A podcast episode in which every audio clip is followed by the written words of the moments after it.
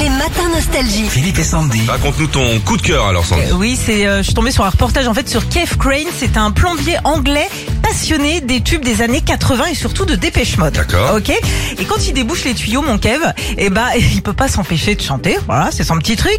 Il y a quelques semaines, le voisin de l'un de ses clients, vous me suivez Hmm.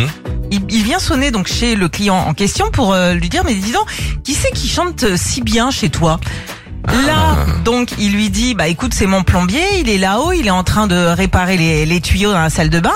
Le voisin, donc, va voir euh, Kev, il discute un petit peu, et ce qu'on apprend, c'est que ce fameux voisin travaille pour une maison de disques.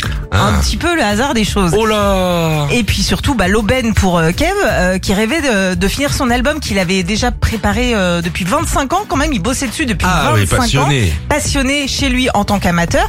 Le voisin lui dit Allez, let's go, tu vas signer dans ma maison de 10, ça Ah, y est, génial. c'est fait. Et on a les extraits. Premier extrait.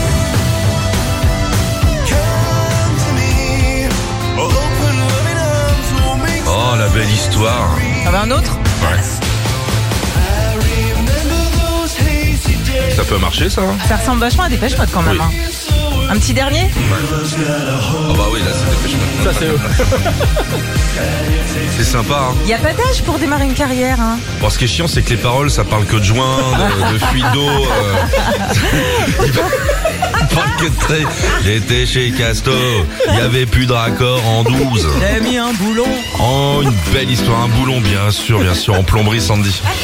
Retrouvez Philippe et Sandy, 6h-9h sur Nostalgie.